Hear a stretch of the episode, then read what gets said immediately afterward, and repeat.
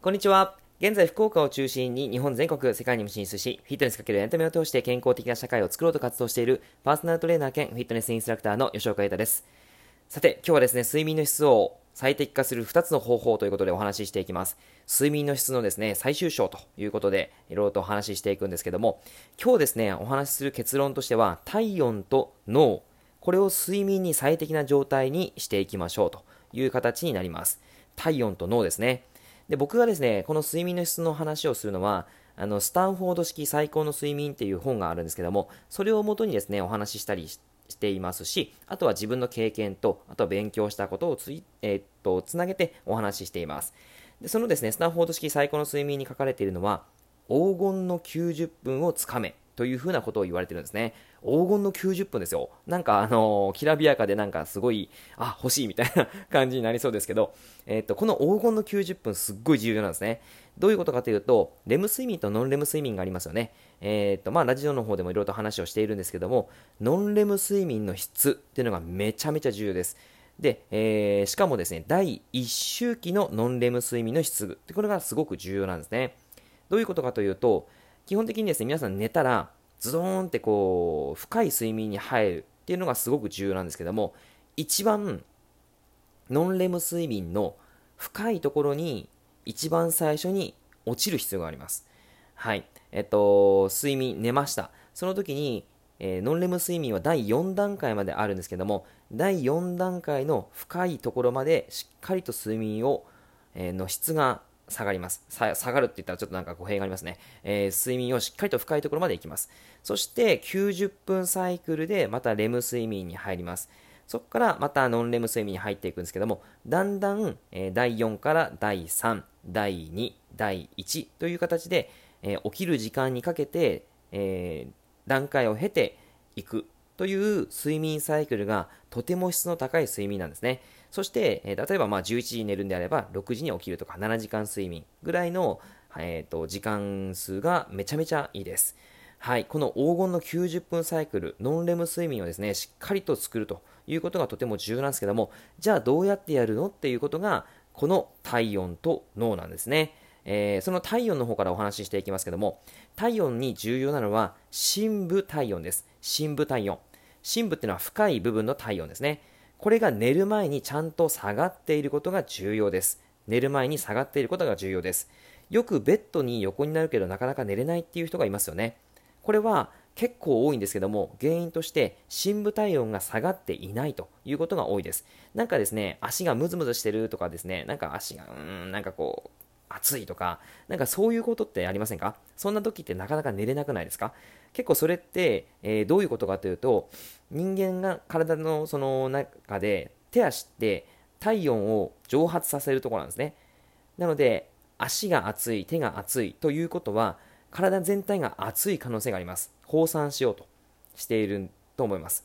で、えそれをですね、あのー、体内の深部体温を下げなきゃいけないんですけど、そのですね、中心に今、結局、しっかりと体温を集めてきて、手足が少し冷えてくるという感じの状態で寝なければいけないので、まずですね、その状態を作るためには、一度温めておく必要があります。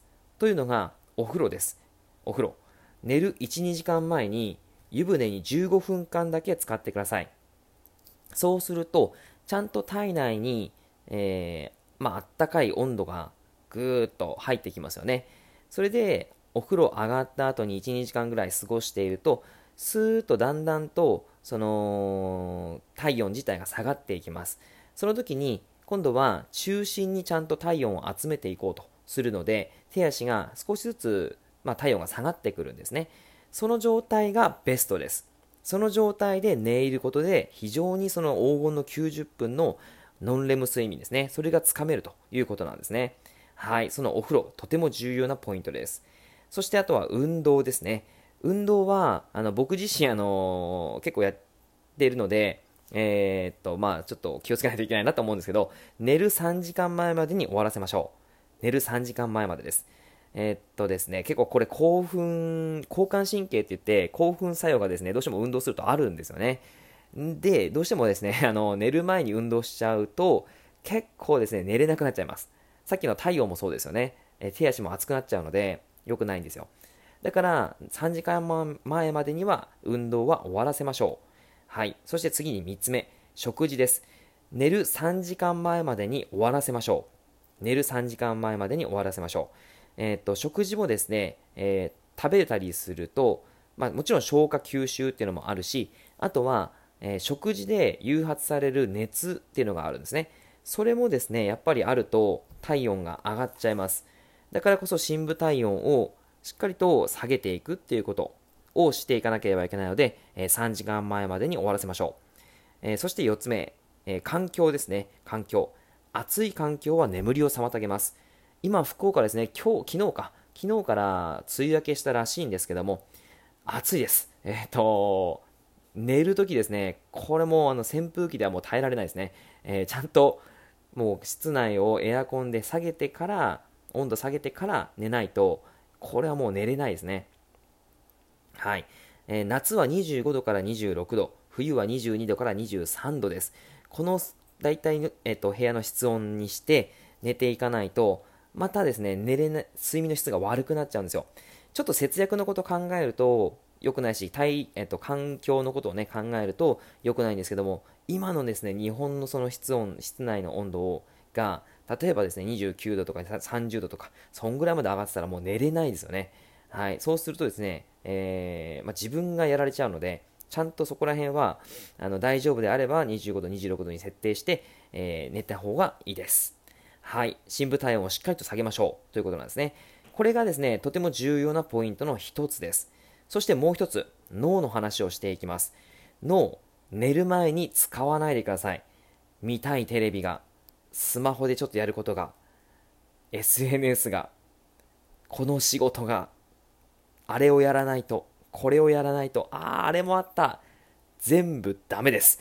えー、自分にも言っています。えっ、ー、と、僕もやっちゃいます。はい。なので、ここをですね、変えていかないと睡眠の質は上がりません。で、できれば早起きしてやることをやりましょう。僕はですね、今大体5時とか5時半ぐらいに起きたりはするんですけども、朝日がですね、そこら辺の時に上がるんですよね。その朝日、まあ、サーカディアンリズムっていうのがあったりするんですけど、ちゃんと、その、朝日が昇るタイミングで起きる。そこら辺をですね、やってもらうととてもいいかなと思います。まあ、ルーティンを作るということがすごくいいんですけども、就寝ルーティンですね。寝る30分前以降はスマホを触らない。寝る時間をできるだけ固定しましょう。はい。ただ僕これできてないです。えっ、ー、と、寝る時間をですね、固定できてないです。最近ちょっとですね、いろいろと忙しかったりするので、あの、寝る時間固定できてないんですけども、できるだけ、あの、その日以内には寝たいと 思っております。はい。そして、えー、2つ目、起床の時間ルールです。起きる時間を固定しましょう。そして、すぐにスマホを触らないでください。大体ですね、結構朝起きて SNS チェックしちゃったりとか、なんかこうメールチェックしちゃったりとかする人いないですか？やっぱりですね、これやっちゃうとですね、朝からですね、嫌な気分になったりとかすることもあるんですよ。そうすると、朝ってめちゃめちゃ気持ちのいい重要なポイントなのに、すんごいなんか嫌な気分で起きちゃったとかいうのがあるので、まずスマホは触らない。そしてやることがあります。それが起床時の行動ルーティーンですね。えー、3つ目なんですけども、空気の入れ替えをしましょう。空気の入れ替えです。朝日を浴びましょう。ちゃんと朝日を浴びて、そして、えー、体を目覚めさせます。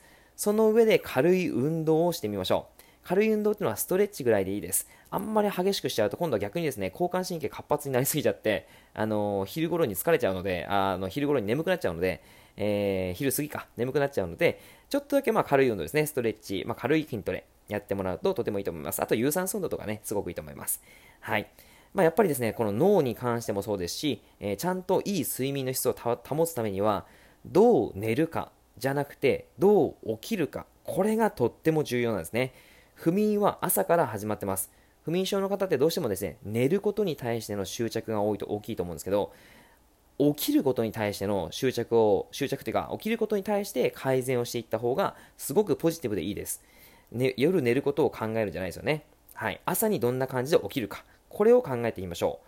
ここにですね、自分の観点を持っていくだけで考え方が変わってくるのではないでしょうか。えー、それがですね、やっぱり今、その、お伝えした起床時にすること。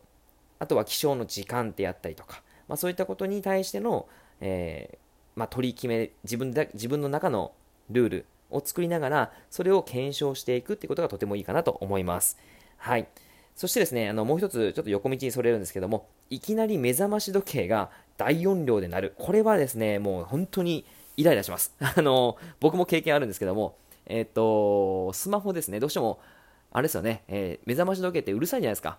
起きれないかもしれないと思って結構大音量でかけちゃうじゃないですか。でスヌーズかけるじゃないですか。もう起きて2度寝して起きて3度寝して4度寝して っていう感じでどんどんどんどんどんどんどんどんもう何回も寝ちゃいますよね。意味ないです、えー、やめましょう。結構ですね僕それやってて毎回あの睡眠の質悪かったなって思いましたえ今はですね、スリープサイクルっていう iPhone に搭載されているアプリなんですけども、それを使ってですね、やっているんですけど、これめっちゃいいですよ。えっと、小さい音から徐々に徐々に起きる時間に合わせて、ゆっくりと音量が上がっていくんですよ。そうすると、睡眠の質を妨げないんですね。ちゃんといい状態で起きることが可能になります。えっと、それで起きられるのっていう不安が最初あったんですけど、意外とですね、起きれるんですよ。実際やってみてください。あのー、すごいなんかスムーズな感じで起きれます。はい。あのー、これは本当に騙されたと思ってね、ぜひちゃんと試してもらえればいいかなと思います。で、もしですね、その iPhone ユーザーじゃなくて、スリープサイクルっていうアプリがなければ、他のアプリでも同じような機能を持ったやつがあります。ぜひちょっと探してみてください。僕の方で探せなかったんで、あの皆さんの方で探していただければ嬉しいなと思います。ぜひ実践してみましょう。睡眠の質が皆さんの睡眠の質が高まることを願っています。はい。では今日は聞いていただいてありがとうございました。ではではまた。良い一日を。